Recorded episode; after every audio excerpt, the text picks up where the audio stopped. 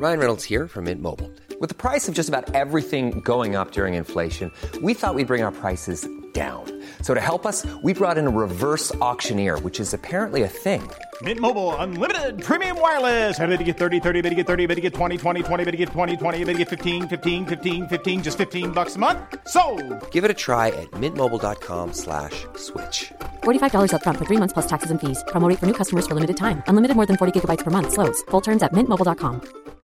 Life is full of what ifs. Some awesome, like what if AI could fold your laundry? And some, well, less awesome, like what if you have unexpected medical costs? United Healthcare can help get you covered with Health Protector Guard fixed indemnity insurance plans. They supplement your primary plan to help you manage out of pocket costs. No deductibles, no enrollment periods, and especially no more what ifs. Visit uh1.com to find the Health Protector Guard plan for you.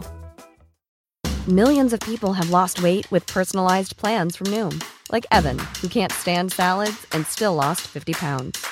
Salads, generally, for most people, are the easy button, right? For me, that wasn't an option.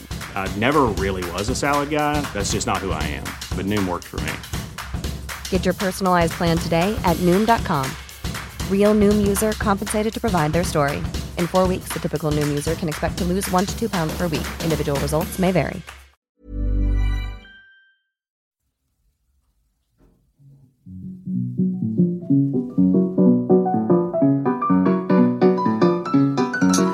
Bienvenido a un episodio más de Cómete al ENARM, el podcast en donde platicamos de forma rápida y detallada lo esencial para el nacional.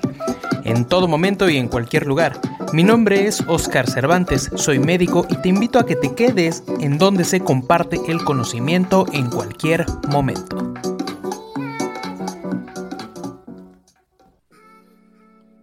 Antes de empezar con el episodio del día de hoy, te quiero preguntar algo. ¿Nuestro temario y calendario consideras que es el adecuado? ¿Nuestro tiempo de estudio es eficaz y de calidad? ¿Consideramos que estudiar es formar un hábito?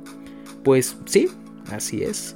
Estas preguntas yo las tenía hace un año, lo viví, lo aprendí y para eso estoy aquí, para ayudarte. Te invito a que formes parte de nuestro curso Hackea tu cerebro, tu vida, tu ENARM. Nuestro curso Hackea tu cerebro 3.0 te va a ayudar para esto y mucho más. Cómo formar un hábito paso a paso, cómo utilizar aplicaciones importantísimas para tu estudio, tanto de organización como de estudio. Asimismo vamos a estar viendo 10 hábitos para cuidar tu cerebro, para cuidarte mental, emocional, académicamente y físicamente. Todo es importante. Pero si esto no te basta, también vamos a estar viendo cuáles son las peores técnicas de estudio que no son muy buenas y tal vez consideramos buenas y las mejores, las que te van a estar ayudando a potencializar tu estudio, tu academia, tu cerebro.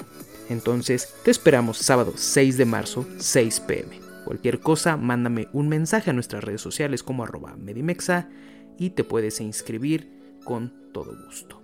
Nos vemos sábado 6 de marzo, 6 de la tarde.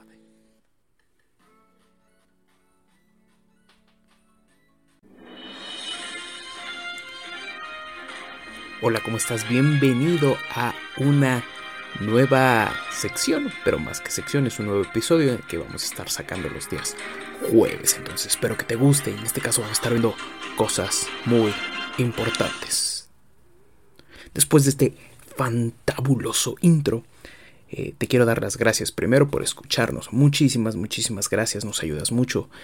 Y también nos ayudas mucho siguiéndonos en nuestras redes sociales. Mi nombre es Oscar Cervantes. Bienvenido a este tu podcast médico en donde puedes repasar en cualquier momento y en cualquier lugar, ya cuando ya te cansaste de leer o de estudiar.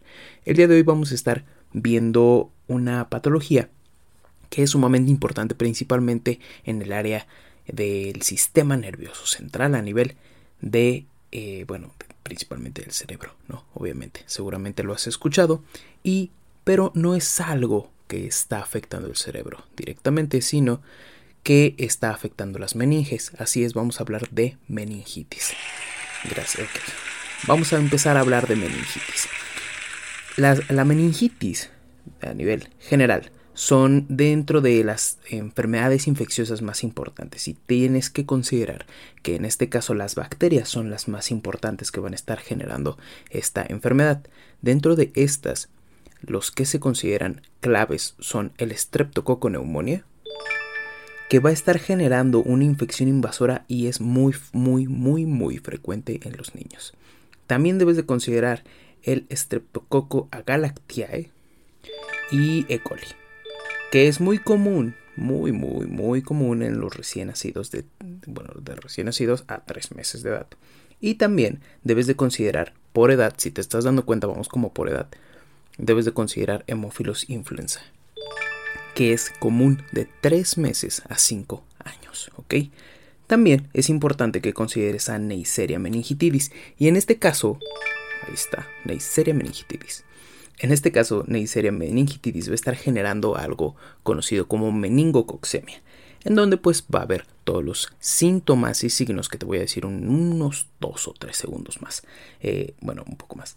En todo va a haber todos los síntomas y signos característicos de la meningitis. Aquí también va a haber fiebre, erupción y algo muy muy muy importante que es el exantema maculopapular en miembros inferiores. Esto es sumamente importante porque el exantema maculopapular en miembros inferiores más toda la clínica clásica de una meningitis te va a orientar a que eh, el, agente causal es Neisseria meningitidis. Muy bien, ahora ya sabemos esto, vamos a seguir con... Ya sabemos esto, ahora vamos a seguir con la clínica, ¿ok?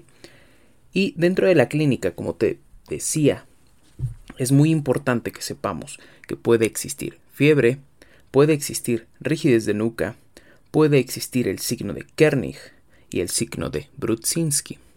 Si no sabes qué es el signo de Kernig de Brudzinski, no te preocupes. El signo de Kernig es cuando hay dolor dorsal al estirar las rodillas y Brudzinski es cuando flexionas las piernas y al flexionar las piernas se flexiona la nuca, ¿ok? También puede existir alteración de conciencia, de conciencia, perdón, o eh, que las fontanela o que la fontanela se encuentre abombada. Esto te habla de hipertensión intracraneal o de algún proceso infeccioso a nivel de sistema nervioso central o de meninges, ¿ok? El diagnóstico. Dentro del diagnóstico, pues se puede hacer clínica, obviamente, pero para eh, identificar plenamente es una punción lumbar y la punción lumbar es la base diagnóstica. Pero antes de saber cuál es el contenido eh, anormal del líquido cefalorraquídeo, debemos de conocer cuál es el contenido normal del mismo.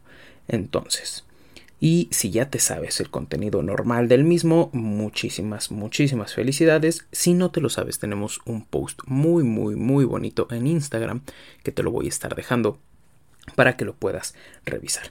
Y si no te lo sabes, de todos modos lo voy a decir ahorita, no pasa nada. Muy bien. El líquido cefalorraquídeo normal, normal. Y me voy a ir eh, basando así, en orden. Primero vamos a ver cuál es el aspecto. Después vamos a ver la cantidad de proteínas, la cantidad de células y el tipo de las mismas y la glucosa, ¿ok? En donde se va a conocer como hipoglucorraquia o hiperglucorraquia. Entonces, siguiendo este orden que te acabo de decir, es el aspecto normal es en agua de roca, la proteína, en las proteínas se puede encontrar normal de 15 a 45 miligramos. Las células es de 0 a 10 células con predominio o bueno, más bien van a estar apareciendo mononucleares. Y la glucosa. La glucosa sérica, bueno, la glucosa se va a tomar como un tercio de la glucosa sérica que se tenga en ese momento. Ahora ya sabemos cuál es el líquido cefalorraquídeo normal. El líquido cefalorraquídeo bacteriano van a ser, el aspecto va a ser turbio o purulento. Te estoy poniendo este sonido a propósito para que sepas que es patológico, no que yo estoy maldiciéndotelo. Entonces el aspecto es turbio o purulento. También va a haber proteínas de más de 100 proteínas. Va a haber células de 100 a cientos, de 100 a 500. Ahí sí, sí, me equivoqué yo. Va a haber de 100 a 500 proteínas, pero van a ser polimorfonucleares, ¿ok? Bacteriano polimorfonucleares. Y en este caso va a haber hipoglucorraquia. Eh, recuerda que la glucosa nos tenemos que basar en un tercio de la glucosa sérica. Cuando el líquido cefalorraquídeo es posiblemente viral, la apariencia va a ser normal de este en agua de roca. También va a haber proteínas de 50 a 80 miligramos. Vamos a tener también células de, 500, de 50. Sí, también me equivoqué yo.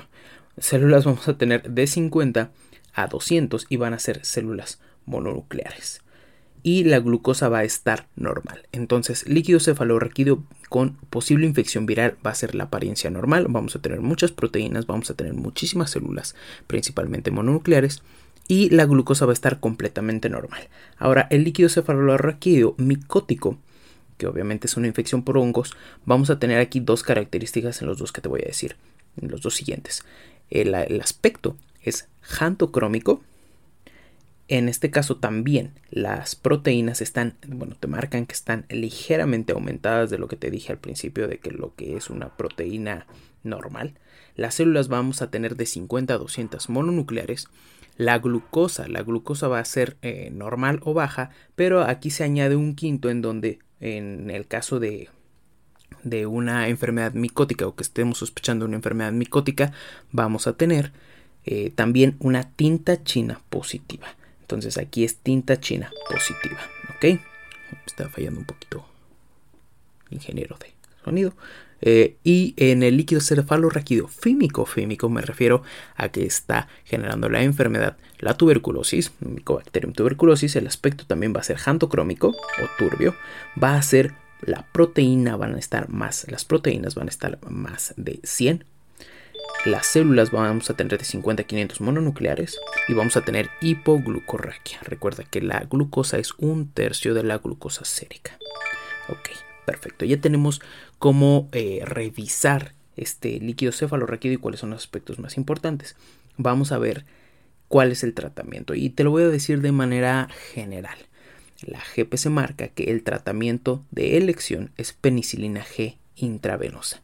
En caso de alergia, marca que te pueden, bueno, que puedes administrar cloranfenicol y en caso de que sea una enfermedad por hemófilos influenza que tú lo puedes sospechar en el caso de que tengamos o que bueno que el niño tenga un esquema de vacunación incompleto. Recuerda que el, esquema de vacunación es muy muy importante. En este caso la ampicilina más cloranfenicol son bastante útiles y eso eso es todo lo que te quería contar de meningitis pero no lo vamos a dejar aquí también te voy a explicar eh, de manera muy general muy rápida porque todavía nos quedan como un minuto, ¿ok? Nos queda como un minuto. Te voy a explicar de manera muy rápida qué es la encefalitis y cómo la puedes diferenciar. ¿ok? En este caso la encefalitis va a estar afectando el tejido encefálico por una infección viral. Es viral principalmente. Cuando hay un absceso pueden ser por medio de una otitis media aguda o bien de una sinusitis y tiende a haber en la clínica algo muy importante que te puede ayudar a diferenciar en este caso en clínica, puede haber cefalea, puede haber alteración del estado de conciencia, puede haber hemiparesia. Esas son las tres importantes. Te lo digo de tres porque el ser humano recuerda de tres en tres. Pero bueno, eh, también pueden estar asociadas crisis convulsivas. Si te das cuenta, esto no viene en meningitis, no son como los, los importantes, la clínica importante que te dije en meningitis. Aquí hay cefalea, alteración del estado de conciencia hemiparesia y crisis convulsivas. Recuerda que la encefalitis se da principalmente por una infección viral. Muy bien, pues sería todo. Sería todo, te lo agradezco muchísimo, te agradezco muchísimo tu atención, espero que te guste este podcast en donde estuvimos abordando estas dos enfermedades. Te lo agradezco mucho que estés muy bien, cuídate mucho por favor, nos vemos hasta la próxima.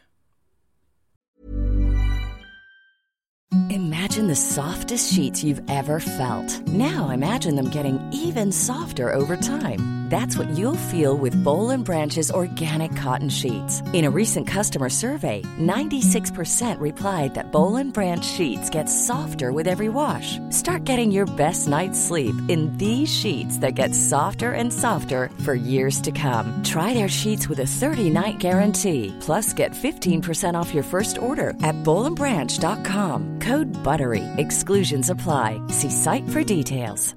Hi, I'm Daniel, founder of Pretty Litter. Cats and cat owners deserve better than any old fashioned litter. That's why I teamed up with scientists and veterinarians to create Pretty Litter. Its innovative crystal formula has superior odor control and weighs up to 80% less than clay litter. Pretty Litter even monitors health by changing colors to help detect early signs of potential illness. It's the world's smartest kitty litter. Go to prettylitter.com and use code ACAST for 20% off your first order and a free cat toy. Terms and conditions apply. See site for details. Imagine the softest sheets you've ever felt. Now imagine them getting even softer over time. That's what you'll feel with Bowl and Branch's organic cotton sheets. In a recent customer survey, 96% replied that Bowl and Branch sheets get softer with every wash. Start getting your best night's sleep in these sheets that get softer and softer for years to come. Try their sheets with a 30-night guarantee. Plus, get 15% off your first order at bowlandbranch.com. Code BUTTERY. Exclusions apply. See site for details.